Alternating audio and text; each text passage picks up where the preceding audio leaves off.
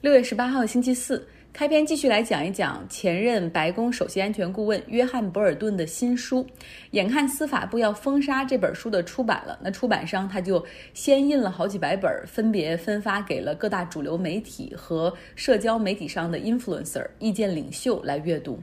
博尔顿在书里写到说，特朗普不仅给乌克兰施压，以军事援助相要挟，然后让他们来调查拜登，帮助特朗普获得二零二零年的连任，还以贸易战来威胁中国，哈，跟这个中国谈条件，说你要是可以买我的大豆，来确保这些农业州对我的支持的话，我就可以放弃对华为和中兴的制裁等等。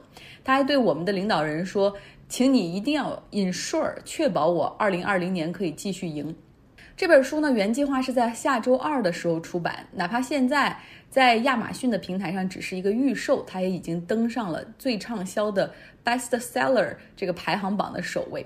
出版商现在的噱头就是特朗普不想让你看这本书，特朗普要封杀的这本书里面有很多他的料哈，也确实有很多，像《纽约时报》和《大西洋月刊》都刊登了博尔顿书中的部分内容。比如说，这个书中写到，特朗普对国际时事和外交很无知，说特朗普甚至不知道英国有核武器。他开会的时候还问说，芬兰是不是俄罗斯的一部分？书里还写到，特朗普的内阁很多看似忠诚他的人在背后都在嘲笑他，包括看着很忠诚的国务卿蓬佩奥。他曾经在特朗普和金正恩会面的时候，当时还给博尔顿写了个字条，就是说特朗普 is full of shit。书中写到，白宫每天例行都会给总统举行一个 intelligence briefing，这每日情报简报这样的一个时间来说国际的情况啊，但是纯粹是浪费时间，因为总统根本上不在听，他脑子里想的就是怎么挑拨这个官员之间的人际关系，而且很多当面说哈，说他说你这个，你说他那个，你们俩怎么办呢？博尔顿还写到说，特朗普特别习惯把非常复杂的外交政策，然后当成一个房地产的生意在做，而且缺乏对外交以及其他国家历史的了解，就是有很多非常可笑的决定。这本书总共有五百多页，有大量的细节，因为博尔顿这个人也喜欢在每一次会议记录笔记。做了十七个月特朗普的首席安全顾问，他也是攒够了素材。博尔顿为自己的书做的广告就是看了我的书，你就知道前段时间国会对特朗普的弹劾是有多么的不给力。那今天呢，美国司法部也急了哈，他们要求联邦法院的法庭立刻下令禁止这本书的出版，还要求法官立刻举行听证会。但真的会被叫停吗？在美国最高法院有判例，即便是在违反出版前的 review agreement，也就是审稿协议的那些书的话，最终呢也可以出版，因为最高法院是要保护这种言论自由。所以大家现在看到了，虽然司法部要叫停这本书的出版，但是出版商应该还是会按计划在下周二的时候让这本书上架。为什么呢？因为司法部你没有权利直接去叫停它的出版，你需要走法律程序，让法官来出这个裁决。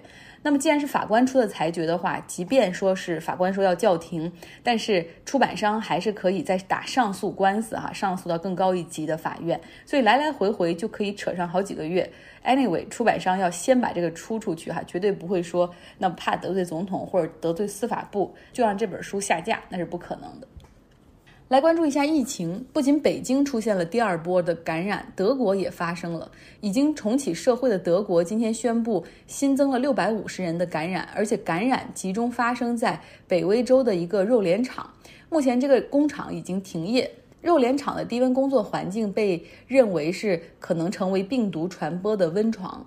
但是总体来说，这个病毒真的还有太多未解之谜。目前在德国这六百五十名感染者中，有一些患者的孩子在上中小学，所以德国当地的政府决定，这个人口三十六万的小城市中小学全部停课，那学生们可以直接进入到暑假。如何防控疫情？多个国家，包括德国，采用的是国家出一种 APP 加上蓝牙的方式。你只需要打开蓝牙，然后同时保持这个程序在后台运行。当你和一个陌生人在两米以内的距离内待超过十五分钟的时候，手机就会自动发送识别信号提醒。如果其中一个人已经检测出了感染的话，那么 APP 还会发出警告。那些曾经和感染过的人待过十五分钟以上的人，他们。当这个感染者确定之后呢，他们也会收到 APP 的提醒，就被告知自己是密切接触过感染者的人，需要自行隔离并且做检测。德国政府的这个 APP 所有用户的信息都是匿名的，不会像我们的传染病例追溯，连家庭住址和工作单位都会公布哈。那美国呢，基本上是民间行为，有一家软件公司，它是专门过去做举报周边犯罪啊、火灾平台的这个软件叫 Citizen，那它现在也开始提供类似的服务，需要打开蓝牙，然后和周边的人进行识别。说到疫情，美国的数据又开始增长了。开放比较早的德州州长公布数据，目前每天新增的感染比五月的时候多了百分之三十。但是德州的州长告诉民众说，不用担心，因为我们德州有充足的床位。但是很多餐馆选择了暂时关门，不惹这个麻烦。那亚利桑那州他们开放的也比较早，现在病例也出现激增，州政府已经同意允许各康体可以自行决定戴口罩的规定。美国副总统彭斯说了：“哎呀，好担心啊！美国又迎来了第二波疫情。”美国国家过敏症和传染病研究所的所长安东尼·福奇则说了：“副总统，你错了，美国的第一波疫情还没有控制住呢。”在上周五发生的美国亚特兰大警察枪击黑人 Brooks 的事件，当地检察官今天提起了诉讼。开枪的那名警察面临着十一项指控。警察在背后将 Brooks 开枪击倒。两枪击中之后，他还上去去踢了踢 Brooks 的身体，确定他没有反应了。事情的经过在本周一的节目中进行了详细的讲述。错过听那期节目，有兴趣了解一下的可以复听一下亚特兰大的枪声。同时也补一条，在美国社交媒体上有人评论说，很多人尤其是外国的不理解我们为什么要 defund the police 削减警察局的预算。我们削减预算的原因就是，当 Wendy's 这种快餐店的店员发现有人睡在车里，挡了他们取餐的车道的时候，他们应该拨打的是拖车公司的电话，而不是警察的九幺幺。我们有一名听众留言说，现在针对乔治·弗洛伊德，国内有一种说法，就说弗洛伊德是一个劣迹斑斑的坏人，坐过监狱，吸过毒，甚至持枪抢劫，他的死不值得同情。那么究竟谁是弗洛伊德呢？这个世界认识并且记住，是因为他生命最后的九分钟。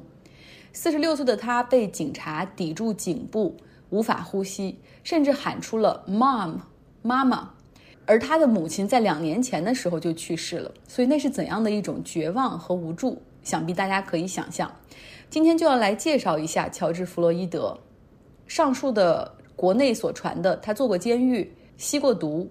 甚至抢劫，这些都是事实。但是大家有必要了解一下他的成长。弗洛伊德出生在德克萨斯州休斯顿最穷的街区，当地人管它叫做“砖头区 ”（Bricks）。他出生在一个单亲家庭，母亲是当地社区的热心肠，积极参与社区活动的那种 community leader。弗洛伊德从小就很高，身体也挺壮的，爱说笑。他喜欢打篮球和橄榄球。每次球队输掉了比赛，他总是那个可以在更衣室里用笑话来打破沉默的人。他曾经说过：“I want touch the world。”我想去触碰这个世界。凭着在篮球队的表现，他得到了读大学的机会。他也是家里第一个大学生，虽然就读的是南佛罗里达州的社区大学。读了两年社区大学之后，他转学回到了德州工农大学，但没有多久他就辍学了。没有拿到学位的他返回到了老家休斯顿。当时的 Bricks 这个砖头区已经充满了底层黑人社区的绝望、贫困、毒品、黑帮、暴力。弗洛伊德有几个发小甚至没有活过二十岁。重返老家之后，弗洛伊德喜欢上了饶舌。当地著名的 DJ 还在一张混音的歌曲里面用过弗洛伊德的说唱，说他声音很浑厚。二十岁出头的他，在这样的社区里也开始走向犯罪。为了能够赚点钱，他帮着分销毒品。后来因为一包十美元的毒品被判入狱十个月。出狱后四年，他的生活还是没有能够走上正轨。后来因为抢劫被捕入狱四年。NBA 前球星斯蒂文·杰克逊，他和弗洛伊德是邻居，两个人是好朋友。小的时候一起在街区里的球场里打球。斯蒂芬·杰克逊说：“我们俩唯一的区别就是，我得到了机会进入 NBA。如果没有的话，我的生活会跟弗洛伊德一样，因为这就是底层黑人青年的宿命。弗洛伊德在这次出狱之后洗心革面，因为他当了父亲，有了更多责任感。他经常去教堂，开始从事社区服务，并且帮助其他从监狱里出来的黑人融入社会，甚至开车送他们去戒毒所。弗洛伊德后来搬去了明尼阿布利斯，他在当地市中心的一个 homeless shelter 无家可归人的这种庇护所和过渡房屋中心里面做保安。